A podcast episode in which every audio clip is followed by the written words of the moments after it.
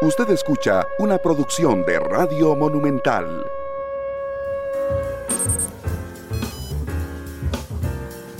Monumental. La radio de Costa Rica, 2 de la tarde con 5 minutos. ¿Qué tal? Muy buenas tardes, bienvenidos a Matices. Muchísimas gracias por acompañarnos en este segundo programa de la semana, hoy martes, en eh, horario normal, por dicha. Este, porque aunque hoy hay jornada de fútbol internacional, porque hoy juega la Liga Deportiva eh, Alajuelense contra el Guastatoya de, Guatemala, será hasta hora de la noche, eso nos permite hacer matices en toda la amplitud que requerimos hoy para hablar particularmente de temas de política. El doctor Rodolfo Hernández, candidato presidencial del Partido Republicano Social Cristiano, me acompaña esta tarde de martes. Doctor, ¿cómo le va? Bienvenido a Matices, ¿qué tal? Muy buenas tardes, uh, don Randall. Gracias por la invitación y muy buenas tardes a todos los que siguen este programa que es muy visto en Costa Rica. Doctor, muchas gracias por estar con, con, con nosotros. Eh, porque quiero conversar, por supuesto, muchas cosas con usted. Yo sé que tenemos la particularidad de que ya yo hablé con usted en dos ocasiones en los últimos ocho años como candidato presidencial. Pero también entiendo que hay mucha gente que por primera vez va a votar en el proceso electoral o finalmente tal vez en algún momento usted no había sido, digamos, una figura en la que se fijaran las elecciones anteriores y quiere fijarse ahora. Así es que permítame arrancar con la parte personal que arranco con todos los candidatos presidenciales. Cuéntele, un poco a la audiencia, por favor, quién es Rodolfo Hernández y quién, quién fue, dónde creció, dónde nació, qué eran sus papás, don Rodolfo, por favor. Sí, con mucho gusto, don Randall. Soy hijo de un abogado, eh, Humberto Hernández Piedra, eh, ya fallecido, y de una agricultora, eh, Anita Gómez Monge. ambos de Cartago, ambos ya se adelantaron en este viaje. Tengo cuatro hermanas, no tengo hermanos, eh, hombres, solo hermanas.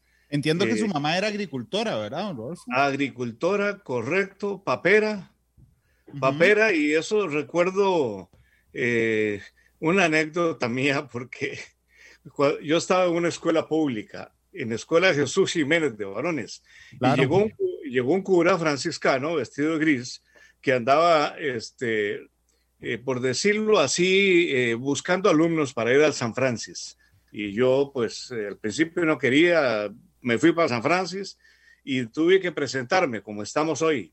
Y me pareció que yo tenía que presentarme de la misma forma. Siempre me había presentado igual y les dije que yo era el hijo de un abogado y yo me sentía muy orgulloso porque papá era un litigante muy bueno y tenía, tuvo mucho que ver con el código de familia y mamá, una agricultora, una papera de Cartago, de raíces eh, eh, de tierra blanca, y tengo mucho familiar todavía Gómez que siembra la tierra, y entonces yo me presenté en esa forma, y fue cuando sentí lo que le estaba pasando a los agricultores desde ese momento, desde el año 63, en donde ser hijo de un profesional era muy digno, pero ser hijo de un agricultor era casi eh, este, mal visto, pues los agricultores ya no eran eh, el, el, personaje nacional que había sido durante muchos años en Costa Rica. Y eso no ha cambiado, hasta la fecha ha sido así. Sí, yo, supongo, yo, yo supongo, discúlpeme, que en algún momento alguna persona se, se sorprendió de esa unión de abogado con agricultora. Claro, por supuesto, y muchas veces eh, me dijeron que un abogado de una agricultora, y, eh, pero bueno, así fue, eh, se enamoraron y vivieron felizmente casados muchísimos años hasta el día que la vida los separó en este viaje hacia la vida eterna.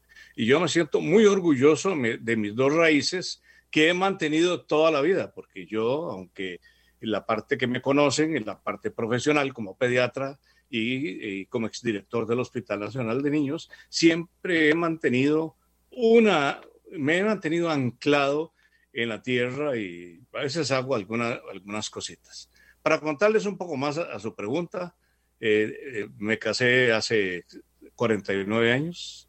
Mi esposa Marcel de, Marcel de Meserville Cantillo y yo hemos tenido ya 49 años de feliz matrimonio. Tenemos cinco hijas, todas casadas, todas profesionales, y 11 nietos que estamos también ayudándolos a eh, ser buenos ciudadanos. Yo le quiero pedir a la gente, perdón, don, don, Rodolfo, que nos está mandando saludos ahí a través de Facebook, recordarle que también nos puede mandar a través de WhatsApp, a Lupe Monge, que nos saluda desde Tibás, a Daniel Orozco. Daniel es, crítico, como usted dice, que, que, esta elección está llena de reciclajes, que usted no ha hecho nada político. Denise Echeverría, al contrario, dice, es un hombre valiente y honorable. Fien G dice, saludos al doctor, un fuerte abrazo. Roger Fallas me pide que le pregunte por el equipo, ahorita, ahorita eh, le cuento, Enid Corrales también que nos está saludando, pero también nos pueden escribir por cualquier cosa al WhatsApp 899-359-35. Discúlpeme, doctor, lo interrumpí. No, no, no, no hay ningún problema. Hay que dicha que, que leyó esos eh, WhatsApps o mensajes que ha mandado. El que tenga críticos férreos a mí no me preocupa. Vivimos en una democracia. Y hace eh, como cuatro años, en una entrevista que, tú, que usted me hizo, en otro momento histórico de, mi vida o en otro periodo de mi vida, eh, mencionaba que aunque a veces no comparto lo que dicen, deben decirlo, porque limitar la expresión de la gente no es adecuado. Eso sí, mientras lo hagan en el marco del respeto. Estoy seguro que la gente que eh, que a veces se les va la mano conmigo. Es porque o no me conocen o alguien les habló de otro Rodolfo Hernández que no soy yo y por eso externan esos, esos eh, eh, opiniones. Eh, bueno, les decía que fui director del Hospital Nacional de Niños durante 14 años. de los 39 años y 6 meses y 2 semanas, bueno, fueron 13 días hasta el momento en que me jubilé. Me jubilé después de la época en que me realmente me tocaba, porque yo estaba con un esquema de jubilación anterior, eh, que cuando se modifica el sistema de jubilación en el 2005, yo quedo del lado en que se respetaba la anterior, así que pude haberme jubilado a los 61 años, pero no lo hice, me pareció que que podía darle más, me jubilé hasta los 64 años y pude haber seguido adelante, pero eh, como ya me había metido en la política y siempre había dicho que un hospital nacional de niños no debe tener ni grupos políticos que influyan en su interior, ni clases sociales, ni religiones,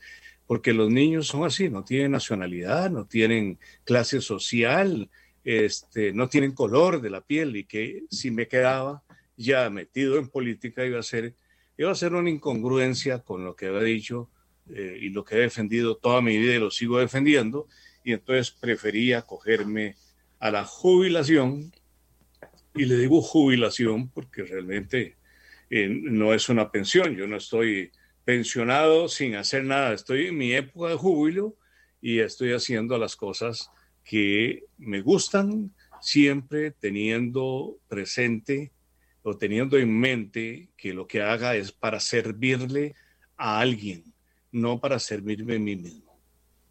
Doctor, hay algunas críticas por lo que me dijo ahora que le parecen exageradas o, o excesivas que le hacen a usted, doctor. Sí, algunas, eh, pero he tratado de ver de quién procede.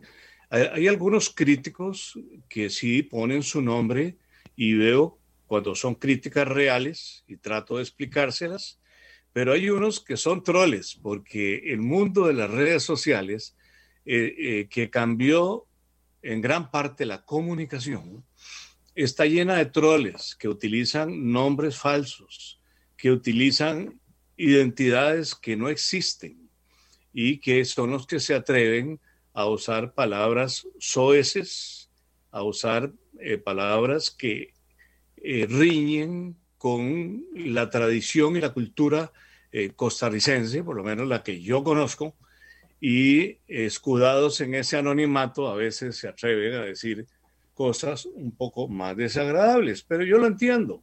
Las redes sociales eh, llevaron la comunicación de mucha gente que de otra forma, antes de las redes sociales, no eh, tenían esa vía de externar lo que tienen adentro.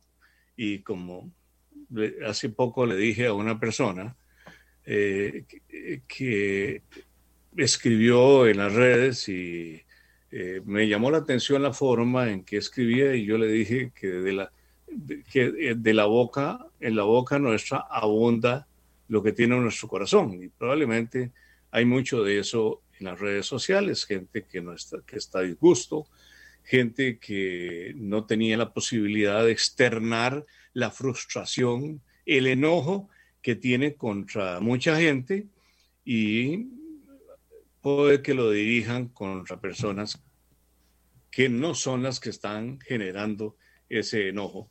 Pero no me quejo de esas cosas eh, pensando que, eh, que hay que quitarlos, que hay que sacarlos, que debe haber una ley que los condene, porque así es la comunicación. Claro. La informal. Sí, la informal. Efectivamente, son las 2 de la tarde con, con 16 minutos.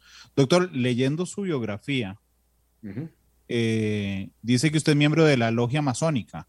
Lo que pasa es que intenté hacer memoria, no recuerdo si en la entrevista que le hice hace cuatro años se lo, se lo planteé, pero usted es masón. Bueno, yo siempre les he dicho que no, sé por qué esa insistencia de hacer esas preguntas y nadie me ha preguntado todavía si soy católico. Y soy católico, si creo en Dios, creo en Dios, si creo eh, eh, en cosas fundamentales, por supuesto que las creo. Y cuando alguien habla de la masonería, eh, la masonería piensan que es una religión y no, no, están los que lo ven así y usted, yo sé que usted no porque usted es una persona, Randall, que ha leído mucho. La masonería es una hermandad, eh, es una, en Costa Rica es, pues es una fundación eh, que se dedica al bien común, al crecimiento espiritual de la gente, eh, como formación total para ser buenos ciudadanos, pero no tiene nada de religión. Lo único que tiene, digamos, si podemos decir que el que cree en Dios es, una religión, pues en la, masonería el principio número uno es creer en Dios sobre todas las cosas, pero puede estar el que tenga eh, las condiciones para hacerlo, porque hay cristianos, católicos, judíos, eh, musulmanes, etcétera, etcétera. Pero es simplemente es una hermandad eh, que se une para ayudar al prójimo. Sí, ¿sabe por qué se lo pregunto, doctor? Porque efectivamente yo sé que es la masonería, pero es que me llamó la atención que estuviera en la biografía, porque normalmente en la, biografía que hay, que eh, le voy a decir en cuál estaba, en la de Wikipedia, donde, donde normalmente destaca uno lo que uno quiere que los otros conozcan de uno, ¿verdad? Sí, Entonces me, me llamó la atención que estuviera citado. Sí, sí, don Randall. Eh, esa biografía de Wikipedia yo no la envié. He ah, tratado varias veces de modificarla, porque cuando leo la, la, biografía mía en Wikipedia, pareciera que es una mezcla entre Rodolfo Hernández que conozco y un Rodolfo Hernández que no existe, que alguien, ¿verdad? Que tiene el interés malsano de agregar cosas. He hecho varias gestiones para eliminar las cosas que realmente eh, son eh, muy eh, de la vida personal. y yo en eso respeto los, los círculos, digamos, de la vida. Hay un círculo íntimo que nadie debe meterse en ese círculo íntimo. hay un, un, círculo un poco más grande que es donde está la parte familiar y, la parte social más cercana y un, y un círculo mucho eh, y un poco más grande que es el laboral y el otro círculo que es el político. Sin embargo, don Randall, eh, aunque me han dicho que eh, algunas cosas son políticamente incorrectas decirla, debe ser que soy políticamente incorrecto, porque no voy a negar lo, que, lo que soy y no voy a decir nunca lo que no soy. Yo soy un Cartago que así, así creció y les digo que soy Cartago porque pasé mis primeros años en la provincia de Cartago, en la muy noble leal, como decimos, leal ciudad de Cartago, eh, los pasé y, influyeron mucho en mí. Influyeron que hay que decir la verdad siempre. Y, y, con una frase que se usa, me imagino, don Randall, que todavía se utiliza mucho en Cartago. Dice que la, la que con la verdad no se peca, pero que incomoda a veces, ¿verdad? la verdad no pica, pero incomoda. Pero incomoda, no pica, pero incomoda, exactamente. Y me parece que eh, debo mantenerme en esa... pero, doctor, perdón, yo no me, no me iba a, detener en esto, pero estaba leyendo su biografía. ¿Qué es lo que, qué es lo que no le parece? ¿Se acuerda? que algo no le parezca. Sí, sí, sí, hay algunas cosas que pusieron ahí que no me parece, pero preferiría mejor seguir el intento de una vez con Wikipedia para que eh, mejore algunas cosas eh, que están ahí y que, y, que deben leerse tal como, como son. Y deben estar las cosas, eh, digamos, de la vida profesional, de la vida pública, pero hasta ahí. Pero no vale la pena revisar cosas. no, no vale la pena. Doctor, yo le iba a preguntar sinceramente una cosa. El día que usted lo anuncian como candidato presidencial, sí se venía, fue despuesito, perdón, de, del, del, episodio ese de Rodrigo Chávez em, sancionado por eh, hostigamiento sexual en el Banco Mundial. Y don Rodrigo hasta semanas antes, aunque no oficialmente, se decía candidato presidencial del Partido Republicano Social Cristiano. Y cuando usted sale, hace una propuesta que usted insistió en ese momento, que no tenía nada que ver con don Rodrigo, de que personas con antecedentes por hostigamiento sexual no pudieran ocupar cargos de elección popular. ¿En serio no tenía nada que ver con eso? No, no el momento? No, no, tiene que ver y les voy a dar eh, para ver, para recordarles. Hace cuatro años, cuando empecé la campaña, también con el republicano, eh, lo primero que dije es que llevaba un proyecto de ley para eh, la ley de malpraxis en, en, la función estatal. No sé si usted lo recuerda. Claro, lo recuerdo con mucha claridad. Esa ley, ¿verdad? Esa ley tiene varios componentes, porque esa ley no le he olvidado.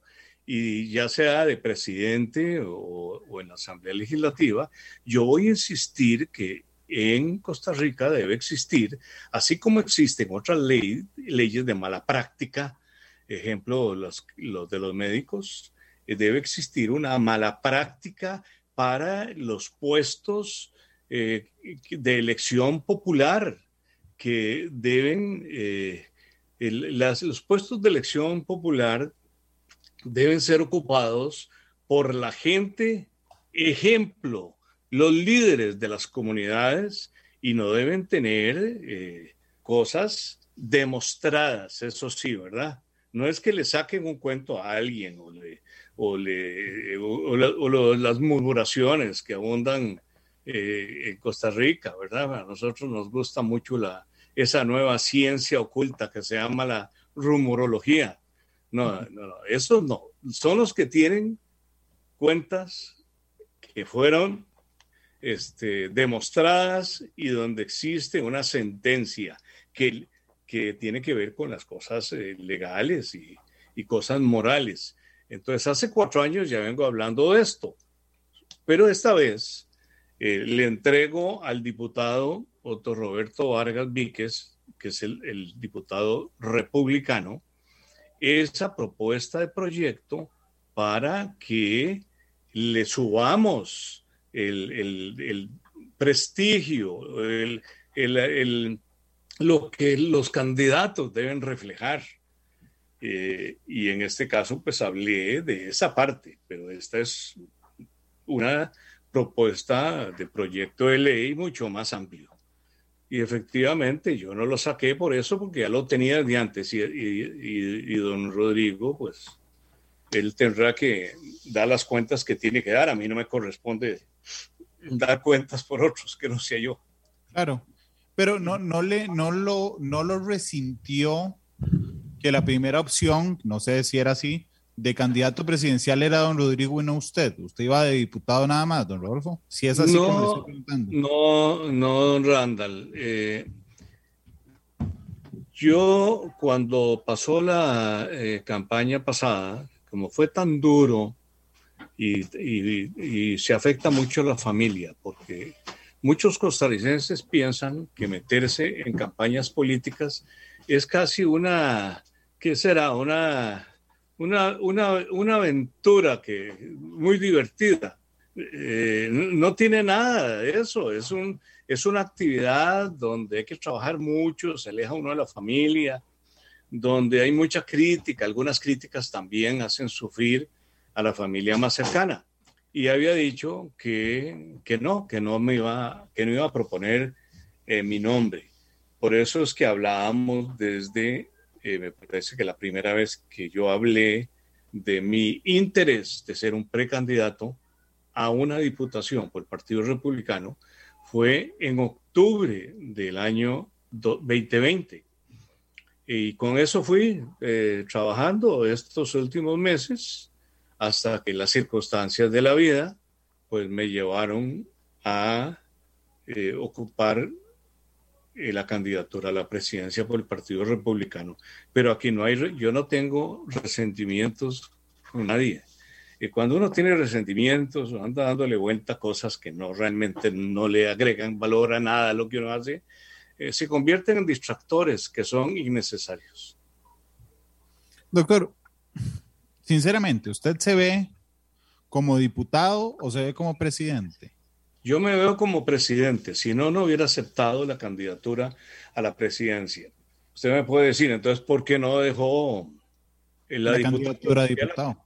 ¿Por qué? ¿Por qué? Porque ya tenía que estar trabajando, seis meses de estar trabajando en la diputación y iniciaba la candidatura a la presidencia y estoy poniendo todo mi esfuerzo para ser el presidente de Costa Rica. En este momento, ninguna encuesta, ninguna eh, este, análisis de los politólogos.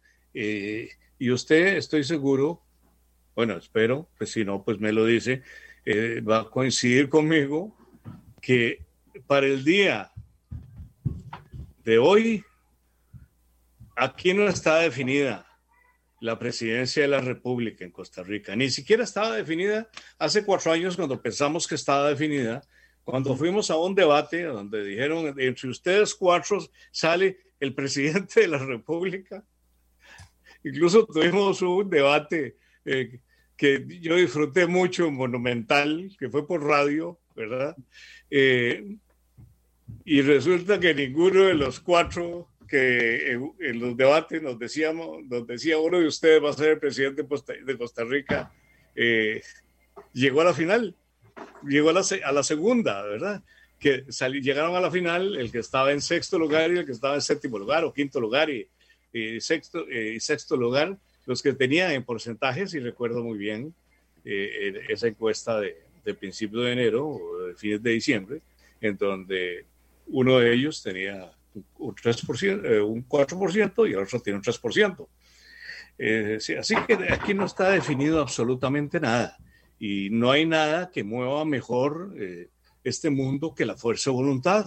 Pues hay que ponerle fuerza de voluntad, no hay que engañar a la gente, hay que hablar con toda la franqueza y hacer el esfuerzo, porque Costa Rica merece ese esfuerzo y yo lo estoy haciendo a través del Partido Republicano, el de la bandera azul, amarillo y rojo, un partido histórico eh, de donde proceden las garantías sociales, la creación de la Universidad de Costa Rica, eh, la Caja Costarricense, el Código de Trabajo y otro montón de cosas que, eh, que tendríamos que dedicarle un programa a hablar todo lo relacionado con esos cuatro años. Eso es muy curioso porque los que se arrogan esa herencia es el PUSC, normalmente, don Rodolfo. Sí, ellos se lo arrojan. Imagínense que ese partido no existía entre el año 40 y 44. Los republicanos sí existíamos. Hombre, pero, pero, pero, pero, Rodolfo, cuando usted era candidato del PUS, Y también se arrogaba esos logros. Así, por supuesto, porque en ese momento el Partido Republicano era uno de los cuatro partidos que formaban, que formaron esa, esa coalición, la, coalición unidad. que se convierte en el Partido Unidad, que era la columna vertebral. El Partido Republicano era la, la columna vertebral del, de ese partido. Y nos salimos de ese partido y ahora el Partido Republicano eh, regresa con la misma bandera, con la misma ideología, con los mismos deseos de defensa de los más necesitados eh, después de los 80 años de, de las garantías sociales. Doctor, y va, va, a necesitar fuerza de voluntad porque la vez pasada llegó de sexto a, la, a, la, elección nacional, pero, pero, pero, con los 106 mil votos que usted tuvo la vez pasada y un poquito más, con esos 106 mil hay dos diputaciones. En ese se convertiría en diputado. Pero para ser presidente tiene que quintuplicar la fuerza de voluntad, porque la diferencia entre usted, que tuvo 106 mil, y el primer lugar en primera ronda hace cuatro años, que fue don Fabricio, tuvo 537 mil. ¿Qué, ¿Qué, le hace pensar que esta vez en la presidencial, doctor, sería diferente? Sí, no, no, usted, si lo vemos en números, el Partido Republicano eh, quedó en quinto, aunque estuvimos en algunos periodos empatando en tercer lugar otro partido, con 11.1.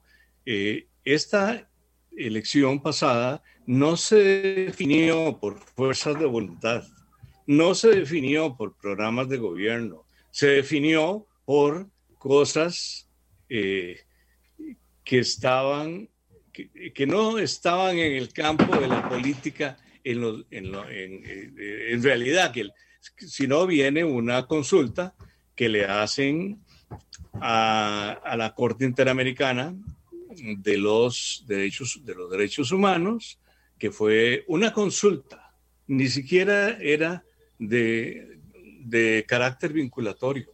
Esa consulta fue sobre el matrimonio igualitario y por esa primera consulta, como el PAC le hace todos los coros y de hecho había sido la ex vicepresidenta Ana Elena Chacón que hizo esa consulta y, el, y don Fabricio dice, si eso, eh, esta barbaridad, nos vamos a salir de la Corte Interamericana de los Derechos Humanos, se polariza y ahí no había más que polarización. Y en la segunda parte también no fueron ni las ideas, ni los eh, debates de nada altura. Eh, la gente votó por la Virgen de los Ángeles o, o, en contra de la Virgen de los Ángeles. Así fue como se definió. Aquí no se definió por esfuerzos. Aquí, aquí no se, eh, hace cuatro años fue algo netamente circunstancial que define eh, las elecciones. Yo espero que esta vez los costarricenses mediten muy bien su voto. Ya se los habían advertido una vez. Un mismo expresidente del PAC, que fue Luis Guillermo Solís, cuando en una, eh, eh, me parece que fue usted, ¿verdad, don Randall? Sí, señor, la última entrevista como presidente la, conmigo. La última entrevista yo la recuerdo muy bien porque usted le pregunta, pero mire, señor presidente, usted que lo ha criticado y que, le, le, les salieron tan mal las cosas, ¿qué le aconseja a los costarricenses? Que lo piensen mejor la próxima vez. Y no escucharon ese consejo. Bueno, esperemos que esta vez lo piensen mejor y no empiecen a, utilizar algunas cosas que no tienen que ver con lo sustantivo de Costa Rica, con lo sustantivo del progreso, con lo sustantivo para la creación de empleo, seguridad, educación, reforzar la salud y no por otras que a veces parecía, bueno, de banalidades que se discutieron en ese momento, que si era eh, que si ya se había graduado periodista o era solo egresado, etcétera, ¿verdad? Como si eso fuera eh, este, eh, lo que reactiva una nación o no. Doctor, me quedan dos preguntas antes de entrar sí. a, las, a las propuestas. Una uh -huh. de ellas tiene que ver con el financiamiento. Hay un, hay, para todo partido político, es fundamental obtener una curul, porque eso le abre la puerta, usted lo sabe bien, al financiamiento electoral, a la deuda política. Y tener abierto el financiamiento de deuda política significa que es más fácil que le presten eh, y algunas cosas. A diferencia de la elección pasada, esta, le pregunto, es más sencilla desde el punto de vista financiero, porque eh, lograron dos curules en la Asamblea Legislativa. ¿Y eso les da un mejor acceso al financiamiento, doctor Hernández? Bueno, lo que nos permite es tener acceso a, los bonos de la deuda pública, eh, a un monto eh, en bonos, pero esa es la única, eh, la única financiación que voy a tener. no he tenido donaciones de nadie, nadie se ha acercado a ofrecerme dinero y por qué dicha, porque yo tengo muy presente que entre más se acerquen y más plata este, eh, estén ofreciendo, es que vienen a, comprar conciencia. Si yo no quiero comprar conciencia, si alguien quiere voluntariamente y nos ayuda donando alguna cosa que no sea dinero, eh, pero y que lo permita el reglamento de Tribunal Supremo de Elecciones, prefiero seguir adelante solo con la colocación de bonos. Entonces, usted prefiere, para tenerlo claro, usted prefiere no recibir donaciones de dinero. Sí, señor. El republicano no aceptará donaciones de dinero. No aceptaré, eh, bueno, si son las donaciones de los propios partidarios, que son donaciones muy pequeñas, eh, que van a donar unos stickers y que van a donar unas vallas, por supuesto, pero yo no voy a aceptar que vengan eh, gente eh, eh, con grandes donaciones, que sé que entre más grande la donación, más, el más, es más el interés de negociar algo que posiblemente yo no lo voy a negociar. Sobre todo si va en contra de lo que siempre he pensado en lo ético, lo moral y lo legal. ¿Y qué, qué le parece? La segunda pregunta era, ¿qué le parece como se avisora la próxima Asamblea Legislativa, don Rodolfo? Porque hay gente con mucho, hay, gente con mucho poder en el, en el pasado, como Rodrigo Arias, que fue presentado hoy. Eh, hay gente muy popular, eh, como Pilar Cisneros, como Cañero, que lo lleva usted por primer lugar en, en, Guanacaste, Jorge Arturo González, eh, como Graving Moya. Hay otros que ya casi saborearon las mieles del, del, del triunfo, como Fabricio Alvarado. es decir, es una asamblea legislativa bastante variopinta y llena de personajes populares. Don Rodolfo, ¿qué le parece?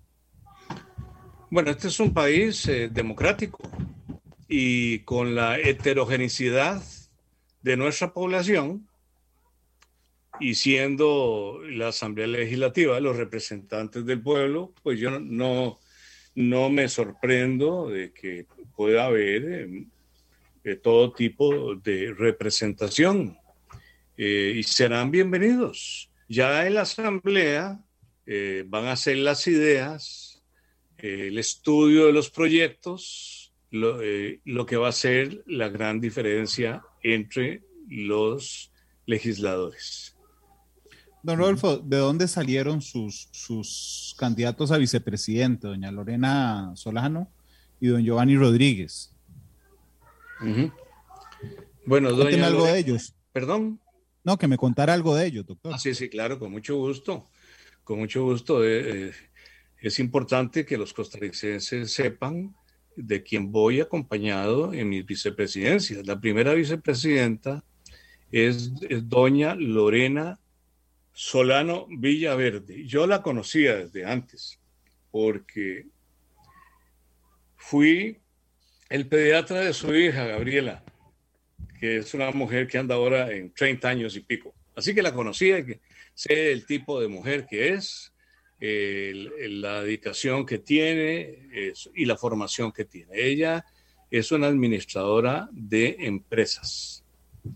Eh, además, eh, es especialista en seguros y eh, tiene administración pública también.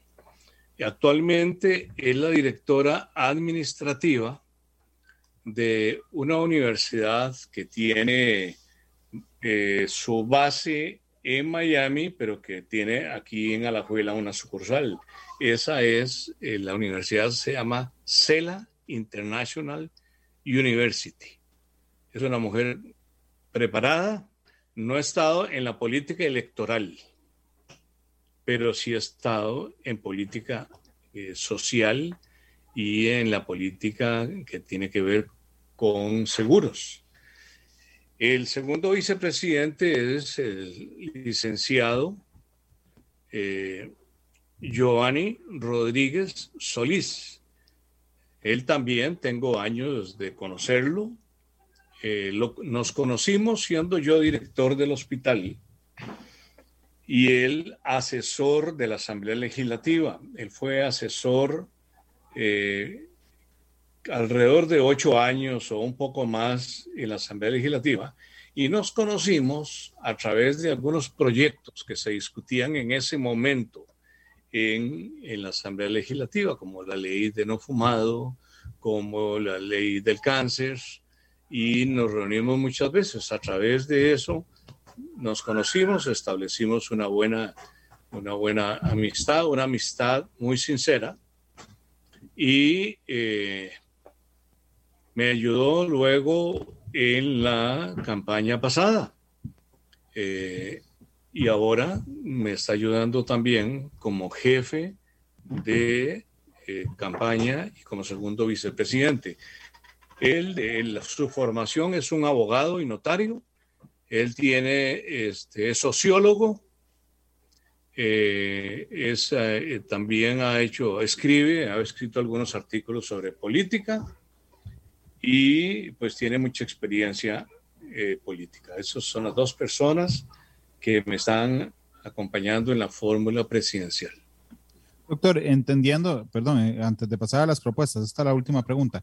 Entendiendo que usted estaba trabajando para ser diputado, ¿verdad? Sí, señor. No para ser candidato a presidente cuando el partido se acerca a Rodrigo Chávez. ¿Es cierto que también se acercaron a Rolando Araya?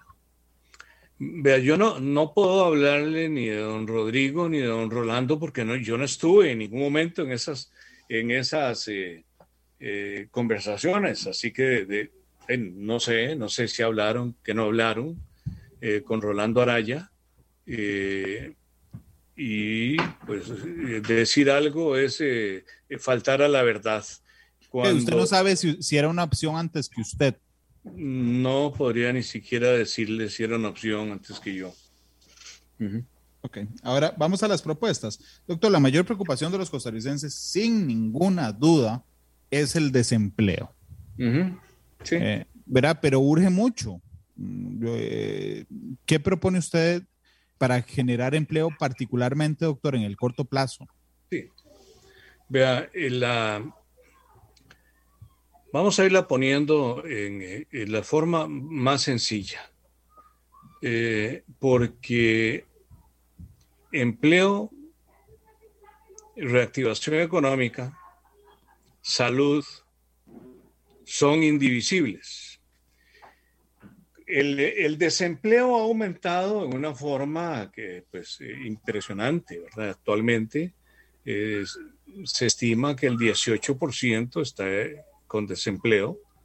Eh, por lo menos eso es lo que recuerdo de la última encuesta continua de los hogares y en los cuales eh, la juventud y las mujeres los que han sufrido más.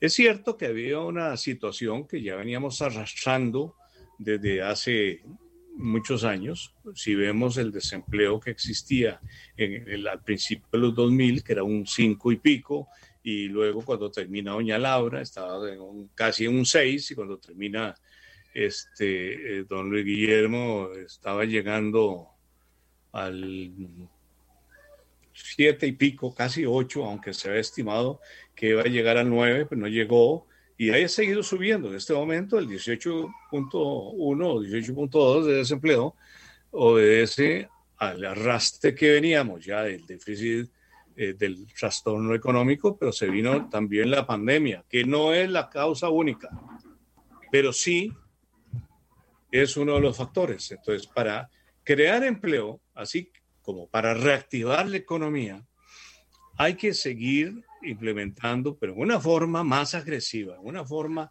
masiva la vacunación. Entre más vacunados tengamos, independiente de, las, de, de esas historias que andan ahora eh, por todo lado de, de la gran confabulación, entre más vacunados tengamos, más posibilidades de volver a los empleos en que ya estaban o volver a reactivar los empleos que tenían y que tuvieron que cerrar. De hecho, hay 30 mil y pico de organizaciones, bueno, de todo tipo de,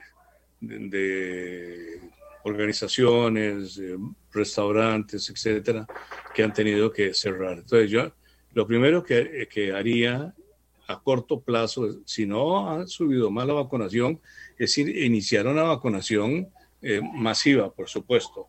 La segunda es que usted no puede empezar a generar empleo si no le entra a las zancadillas que tiene la, la generación de empleos. Tenemos cargas enormes y que se ponen desde el inicio de la creación de una microempresa. Hacen una microempresa y de nuevo le caen todas las cargas sociales. Yo he propuesto, y no ahora, no hoy en este programa, yo publiqué Economía y Salud. Y les dije hace unos meses que había que entrar en una amnistía eh, tributaria para poder volver a generar empleos. Si usted debe dinero y la cuenta sigue aumentando, aumentando y no le prestan dinero en los, blancos, en los bancos y si le prestan dinero son intereses muy altos, ¿cómo va a volver uno por el camino de, de la, de la generación de empleo, de la generación de riqueza. Entonces, esto es un, es un problema tan complejo, Randall, que usted no puede buscar una receta mágica para hacerla en un periodo muy corto. Hay que utilizar todos los recursos que tengamos. Entonces, vamos a enumerarlos, nada más. Hay que disminuir los gastos del Estado. Este Estado no puede seguir violando la Constitución. No recuerdo cuál es el artículo. Y yo creo, don Randall, que usted es abogado, ¿verdad? Entonces no. puede ser. No, bueno, puede no ser. Soy, pero me gusta. No lo es. Ok, perfecto. bueno, la, la Constitución contempla que el presupuesto del Estado no puede ser mayor que el ingreso estimado. Y aquí se ha hecho eso. Hacen presupuestos mayores a lo que se estimaba que iban a tener. Entonces han seguido endeudando y endeudando y endeudando. Eso hay que pararlo. Hay que frenar el gasto público. El sacrificio debe ser para todos. No solo el sacrificio para la gente que está en la empresa privada, sino que ese sacrificio debe ser aplicado en, para todos por igual, ¿verdad? No para unos y para otros no. El segundo o tercero, hay que combatir la evasión. Eh, hay, hay, mucha evasión en Costa Rica, demasiada evasión, y se van, es, esos impuestos que deben haberse pagados no se están pagando. Incluso algunos han estimado, visto publicaciones de, de economistas, que estiman que deben darle evasión alrededor del 8%. ¿Cómo se evita la evasión? Eh, con la mano dura, tolerancia cero a estas cosas, y con un sistema eh, informático realmente integrado como está en muchos países, en donde todo lo que usted haga de una vez dejó su tributación y, llega a, donde corresponda. Hay que controlar la ilusión, en otras palabras. Hay mucha ley en Costa Rica en donde se favorecen unos pocos y no se favorecen las mayorías. En otras, para decirlo de otra forma, hay que entrarle el proteccionismo en Costa Rica. Costa Rica, en la situación en que está, no puede entrar al, eh, a seguir con el, con el proteccionismo. Hay que estimular el turismo, hay que estimular la construcción, hay que estimular el agro. Para eso, préstamos eh, a un interés este, eh, menor y quitándole el montón de, de, de, requisitos que se han ido desarrollando. Y eso se lo cuento con conocimiento de causa, porque un agricultor que quiere pedir un dinero, primero, si tiene cuentas con la caja, ya no le prestan nada. Si está todo el día y le prestan, ahora hay que poner garantías reales, no es la producción, es la, la finquita que tienen el, terrenito que tienen. Imagínense si le va mal, pierde su patrimonio este, eh, heredado por sus padres. Eh, hay que innovar. Y le digo innovar porque yo soy defensor de las nuevas tecnologías, soy defensor de la investigación y de la investigación de alta complejidad. La investigación se puede traer aquí en un periodo muy corto. Yo siempre he soñado y también, eh, no lo estoy diciendo porque ahora se me ocurrió, sino porque ya lo habíamos planteado, yo participé con amigos míos muy cercanos, eh, como es eh, don eh, Norberto Zúñiga, que es un economista de gran conocimiento, con Enrique Castillo, que es un empresario muy exitoso, con don Giovanni Rodríguez, que es un abogado. estuvimos en la reunión con la gente de Silicon Valley hace probablemente cinco años, la primera vez y hace como tres años la segunda vez, porque Costa Rica tiene las condiciones para crear un Silicon Valley centroamericano y cuidado si no más allá. Tenemos gente eh, preparada ah, y la podemos preparar aún más para traer eh, compañías de este tipo, para traer eh, innovación, para traer investigación, con grants, cuando uno investiga, investigación de alta calidad, de alta calidad, este, eh, se genera mucho empleo, se generan empleos que, que, tienen salarios muy buenos, que ayudan a toda eh, la familia. Eh, y bueno, aquí es que acabo de recibir unas visitas, Randall, los oye. Se me vinieron no se preocupe, no, no, yo, yo los oí, son, son los nietos, supongo un segundito. Allá está Aquila. Y está a punto Aquila de, de, empezar a tocar la batería. hombre. Ahí sí nos deja sin poder escuchar nada. Aquila ahí. doctor, a mí no me molesta nomás mínimo el sonido de los, de los chicos. Yo ah, ok, acostumbrado a eso. Estamos igual, estamos igual. Ok. No se preocupe, doctor, perdone, pero quería, quería que me puntualizara varias cosas. Sí. Usted dice, hay que recortar el gasto y para eso tenemos que sacrificarnos todos. Todos. Sí, señor. Pero, pero doctor, dígame tres cosas que usted sacrificaría por, por cortar gasto. Para cortar gasto, asesorías, consultorías. Valoraría muy bien lo que son los gastos de publicidad. Ajá. Eh, he propuesto que se, eh, un proyecto para la creación de un solo sistema de pensiones. Solo sistema de pensiones que sea justo, equitativo a lo que usted cotiza y que mantenga máximos y mínimos. Eh, hay estudios que, o publicaciones que eh, sobre lo de las pensiones que llamamos de lujo, que son aquellas pensiones que no cotizaron por lo que recibe, porque uno puede tener una pensión más elevada que otros, pero que está en proporción a lo que cotizaron. Hay publicaciones de don Luis Eduardo Loría que evidencia que en esas 9.700 personas que tienen eh, pensiones muy altas, se va prácticamente el 2% del Producto Interno Bruto. Entonces, bueno, de todo eso hay que valorarlo a conciencia y tener la voluntad política para eh, llevarlo a la, práctica, ¿verdad? Por supuesto. Claro, eh, lo entiendo, pero doctor, usted lo que haría es traerse a todos los que ya están en el régimen del Poder Judicial y en el del Magisterio, se los traería al IVM, ¿verdad?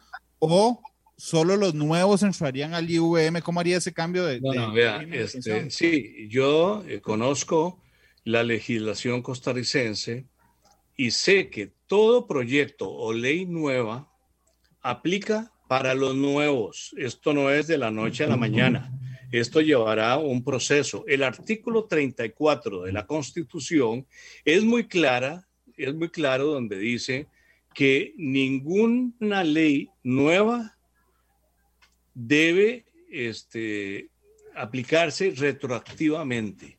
Que en otras palabras, las leyes nuevas no deben afectar lo que ya está. Los que ya están, están. Pero ya hay que poner orden en esto. Yo estoy, yo estoy pensando en las generaciones futuras que tengan un solo régimen de pensiones. Eso sí, de nuevo, vuelvo a repetir, este régimen debe ser eh, proporcional a lo que aportaron. Debe ser un, un régimen justo. Si usted quiere tener una pensión mayor cuando se retire, si esta propuesta eh, se pudiera alcanzar, usted tiene que aportar más si quiere una pensión mayor. O, ¿por qué no tener un régimen complementario como ya existe en otros lugares? Incluso en Costa Rica. En Costa Rica tenemos el régimen del IBM, la, la ley de protección al trabajador, y todavía usted puede tener su propia pensión complementaria para cuando se retire. Bueno, hagámoslo mucho mejor. Doctor, cuando los candidatos o las candidatas se sientan a elaborar su, su, plan de gobierno, es probable que salgan 50, 60, 70 propuestas. Pero yo estoy seguro que cada uno de ustedes tiene dos o tres que usted dice, esta es la propuesta que me diferencia. Porque si no, sino de ahí todos van a, todos, estoy seguro, van a proponer disminuir la pobreza, generar empleo, ok, y la diferencia está en los cómo. Si yo le pregunto a usted sus tres principales propuestas, usted dice, estas son mías, así concretas, y son mis propuestas estrella en cualquier ámbito, doctor, ¿cuáles son sus tres propuestas estrella? Ok, la, propuesta, le voy a decir, es una propuesta estrella que vengo hablando desde hace seis años. Es una propuesta estrella se llama ley de arraigo. Ley de arraigo. Esta ley, que ya está el proyecto, es, una, es un proyecto para declarar de interés nacional la no migración de los ciudadanos del lugar donde han vivido es declarar de interés nacional. No es una ley de prohibición, porque el que quiere ir a otro lado que vaya. Yo fui uno de esos, que una vez que me gradué me fui para Estados Unidos, porque tuve la oportunidad de hacerlo y no dudé en hacerlo y después regresé a servir a mi país. ¿En qué consiste esta ley de arraigo? Consiste en el compromiso del gobierno para que se lleve el desarrollo. Desarrollo es creación de empleo, es salario para la familia, a las áreas menos desarrolladas de Costa Rica. ¿Por qué es un proyecto enfocado en las áreas menos desarrolladas? Porque de seguir como estamos, la, sigue la migración hacia la gran área metropolitana. Esta migración lo que está haciendo es círculos de pobreza, eh, cinturones de miseria, está deteriorando la seguridad ciudadana en todo lado por falta de trabajo. La seguridad ciudadana se afecta cada vez más por la falta de oportunidades de trabajo, por la falta de un salario para llevar el almuerzo a su, a su familia. Entonces, esta ley lo que hace es impulsar el desarrollo de áreas que están poco desarrolladas, pero tiene sus requisitos, porque no es decirle a un inversionista nacional o extranjero, no, a nosotros nos interesa o cuando el, el, COMEX eh, tenga alguna eh, propuesta, decirle, no, a usted le toca ir a Bribri. No, no. Eh, le digo que es una ley para que el gobierno tenga el compromiso de arreglar las cosas que tenga que mejorar, mejorar educación. Las universidades privadas y públicas deberían tener sus centros para preparar a la gente para ocupar nuevos puestos eh, de trabajo para eh, las industrias o las empresas que van a ir. El ICE tiene que llevar eh, conectividad. esta pandemia ha demostrado las brechas enormes, las diferencias enormes en conectividad que hay en Costa Rica.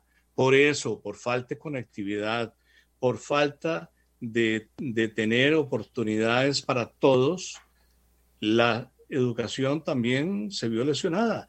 300 y pico de mil, 353 mil niños que viven en zonas que no tienen internet y que aunque tuvieran su computadora no les sirve para las clases presenciales. Bueno, entonces el ICE tiene que mejorar eso. La seguridad que mejorarlas. A nadie le gustaría ir a un área en donde la inseguridad, la violencia sea tan grande que ponga en peligro hasta su propia familia o va a ser objeto de asaltos hasta su propia empresa. Las vías de comunicación tienen que mejorar. Es una ley pensando en Costa Rica como un tal. Costa Rica no es la meseta central, Costa Rica no es San José, Costa Rica es todo. Hay que desarrollar fronteras. Hay que desarrollar también eh, más las, las costas, que pareciera que las abandonamos hoy sí, mañana también. Esa propuesta es exclusivamente del Partido Republicano, aunque el Partido Republicano eh, tiene muchas, eh, muchos otros proyectos que vamos a impulsar ya sea desde la presidencia o desde la asamblea, y que algunos parecieran triviales, pero para mí es importante. Yo eliminaría de inmediato la enseñanza de la ideología de género en los menores de edad. Si quieren en los mayores de edad, háganlo, háganlo. Este, seguiré adelante con un proyecto que también, ustedes, proyectos que sean solo suyos.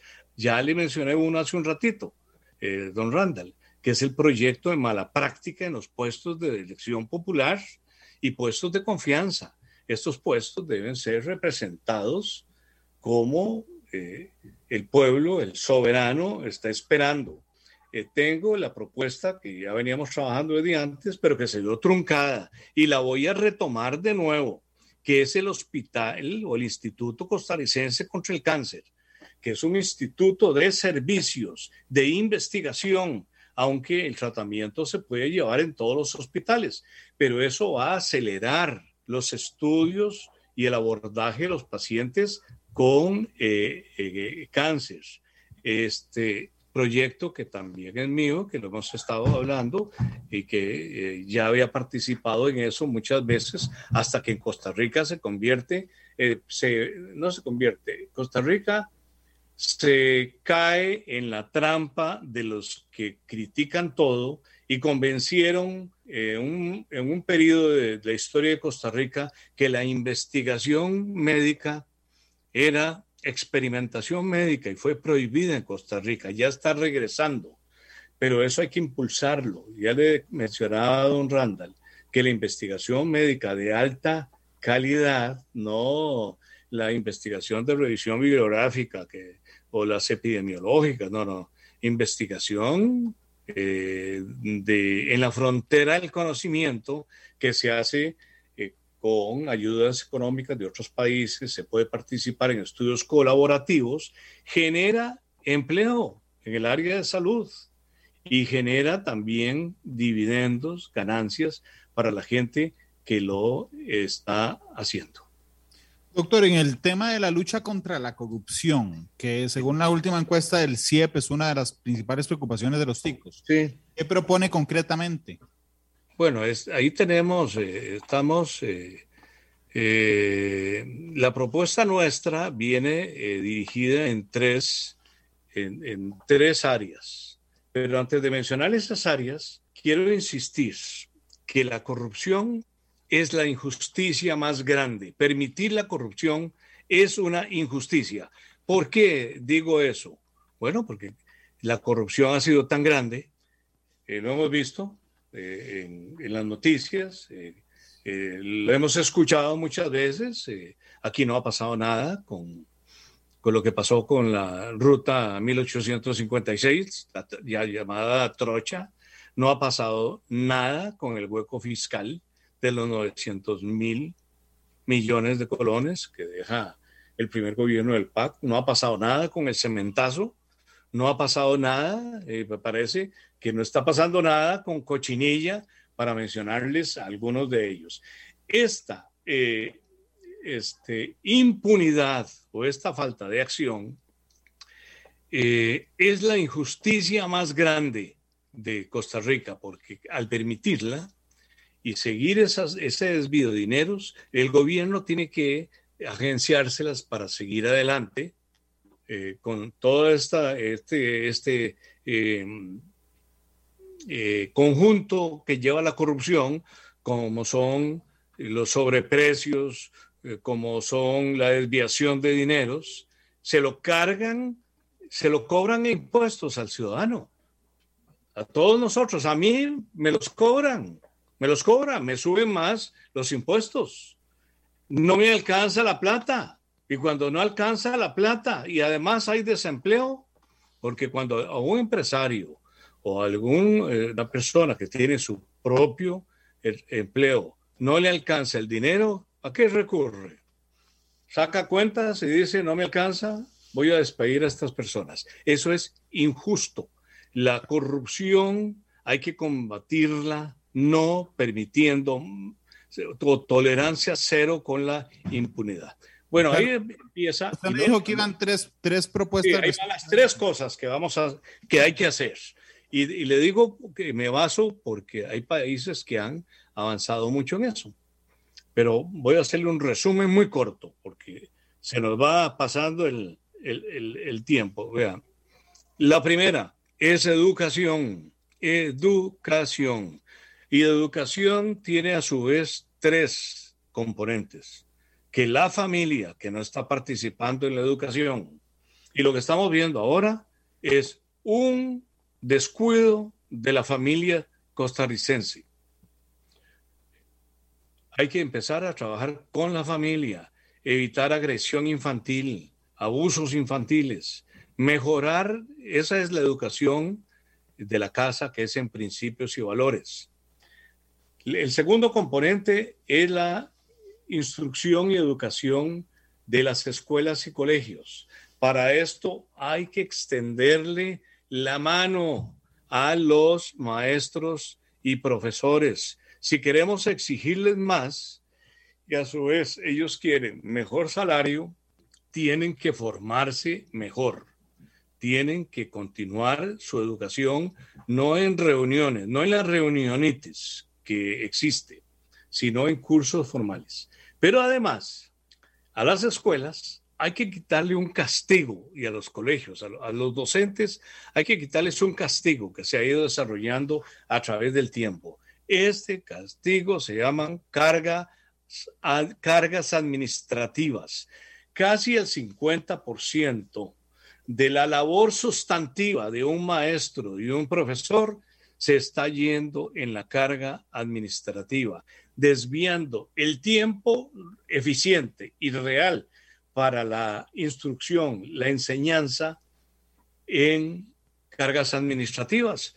Si quieren llenar papeles y es necesario seguirlos llenar esos papeles, es mejor nombrar asistentes administrativos en los centros de educación para que llenen estas tareas y no sobrecargárselo a los maestros y profesores que estudiaron para enseñarle a los alumnos y no a llenar papelitos administrativos. La escuela tiene que complementar el trabajo del hogar. No debe tomar como primera función el trabajo del hogar, pero sí tiene que complementar la honestidad, el respeto, la puntualidad, el trabajo, que es lo que se ha ido olvidando. Y luego llegamos al tercer componente, que a su vez tiene tres, tiene tres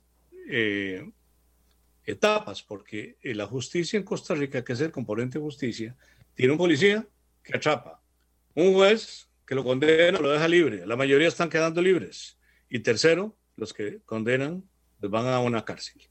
Estas cárceles se están convirtiendo, desde hace años se convirtieron en las universidades de la violencia. Entonces, al, al, eh, oficial de, a los oficiales ya sea de tránsito, de seguridad, municipales, tiene que tener una característica polifuncional.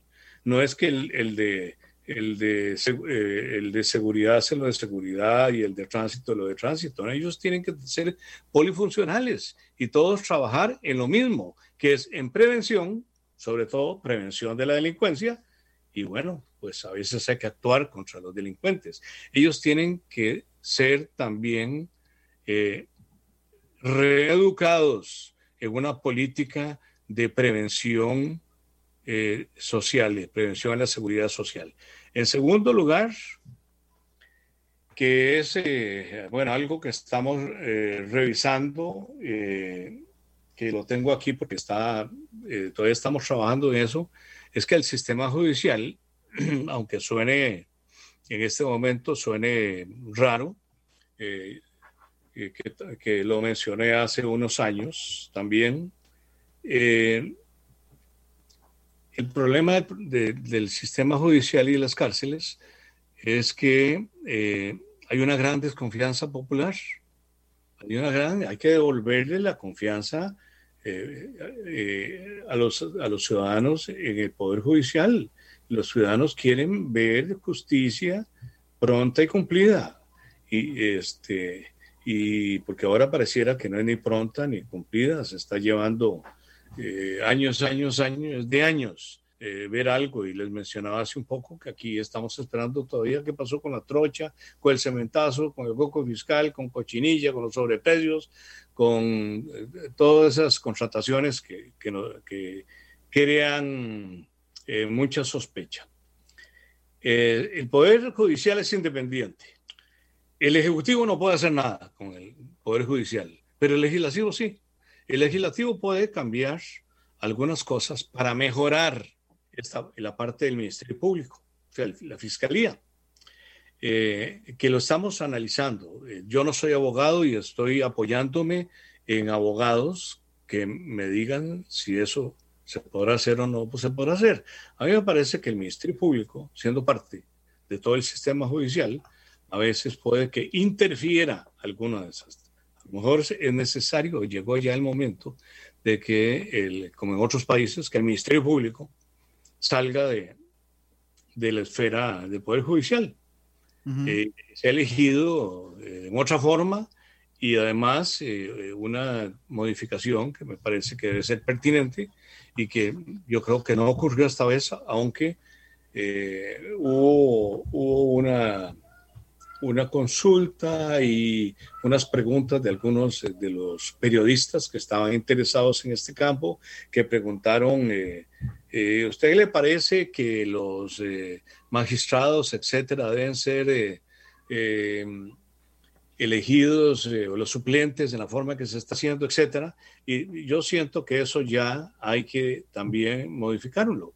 Eh, y a corto plazo se puede hacer una reforma de la ley orgánica del Poder Judicial, de manera que los magistrados suplentes, por donde empieza esto, no se elijan de una lista enviada por el Poder Judicial, sino eh, de los que quieran participar abiertamente en esto. Y lo segundo es que eh, no debería haber más que una reelección de cuatro años de un magistrado. Se elige un magistrado, se queda ahí cuatro años y si hizo una buena, pero muy buena este, actividad, que lo reelija otros cuatro años y que no sea de reelección eh, este, automática. Y quedando en la cárcel, que nos quedamos ahí en las este, universidades de la violencia, las cárceles deben modificarse eh, y para eso se requiere voluntad política. Lo que en Costa Rica pasa es que a pesar de que existe un proyecto de que existe un compromiso que pareciera social, de que existe un contenido económico y una estructura administrativa, lo que ha fallado por años de años es la voluntad política. Se requiere voluntad política para hacer cambios y las universidades, las universidades de la delincuencia, que son las cárceles, deben eh, iniciar un proceso más decidido para la reincorporación de esta gente que está en las cárceles, llamado ahora privados de libertad, para que aprendan un oficio y cuando terminen no regresen a, a la delincuencia, sino a algún trabajo. Doctor, son las 3 con 16. Permítame ir a una pausa. Regresamos con los últimos minutos del programa y recuerde que tiene que pedir una canción para que vaya pasando, pensando la, la canción del, del cierre. Son las 3 con 16. Ya volvemos con más de matices.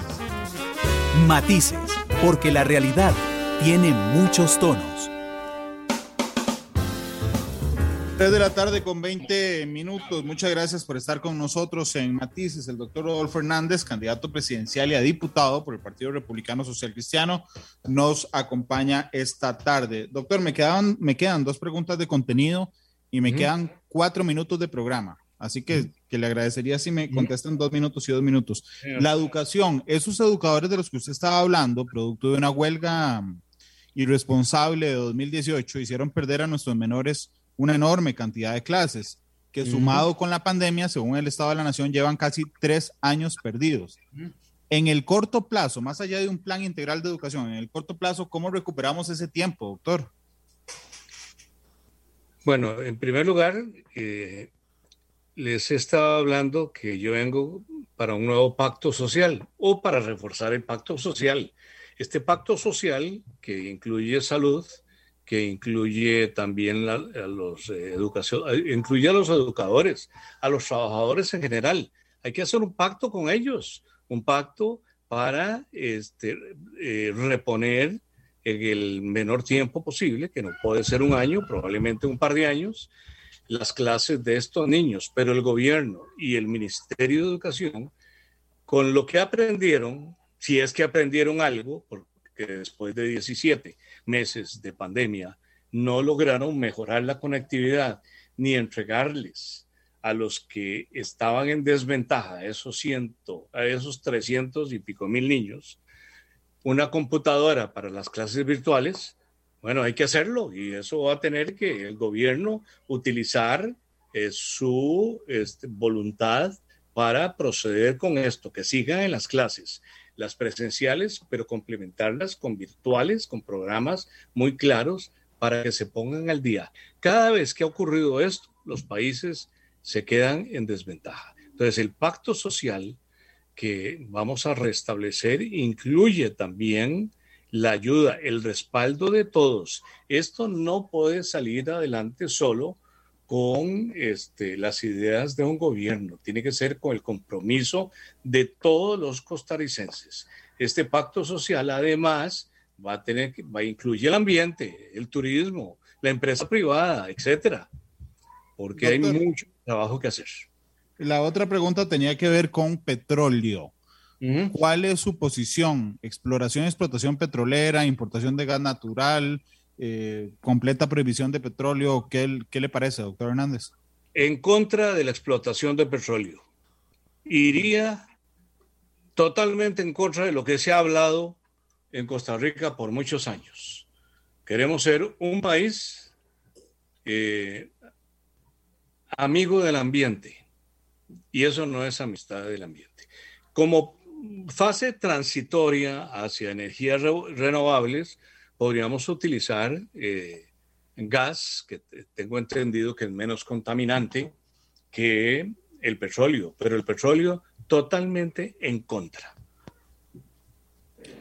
Perfecto, doctor. Muchas gracias por habernos acompañado. con mucho gusto, con mucho gusto. Este programa fue una producción de Radio Monumental.